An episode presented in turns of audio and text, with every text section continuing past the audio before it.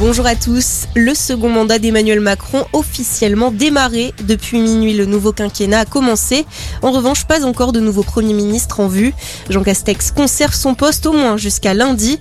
Le chef du gouvernement est attendu demain au Vatican pour assister à la cérémonie de canonisation de dix figures de l'Église catholique. Du côté des législatives, les candidatures à gauche se précisent.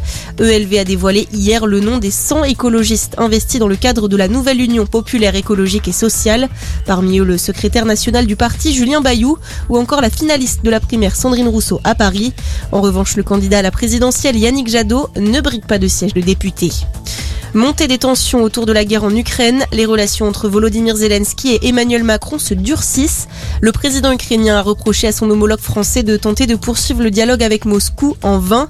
De son côté, l'Elysée assure n'avoir jamais rien discuté avec Vladimir Poutine sans l'accord du président Zelensky. De son côté, la Russie suspend les livraisons d'électricité à la Finlande dès aujourd'hui, en cause, selon Moscou, des impayés.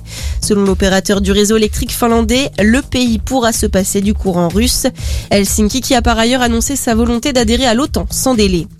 Dans le reste de l'actualité, 23 ans de prison ferme. Un ancien militaire a été condamné hier pour le meurtre de son ex-compagne. La jeune femme de 20 ans avait été étranglée et frappée, puis abandonnée sur un chemin en Seine-et-Marne. C'était en 2019. Le coupable, âgé aujourd'hui de 24 ans, était en détention provisoire depuis 3 ans. Et puis le foot, la Ligue 1 dispute ce soir sa 37e et avant-dernière journée. Alors bien sûr, le champion Paris est déjà connu, mais ensuite toutes les autres places restent à attribuer. D'abord dans la course à l'Europe, gros choc entre Rennes 5e et l'OM 2e. Marseille a l'occasion de valider sa qualification directe en Ligue des Champions. Rennes de son côté n'a pas le droit à l'erreur dans la course à la troisième place. Coup d'envoi à 21h. Voilà pour votre point sur l'actu, on vous accompagne toute la journée.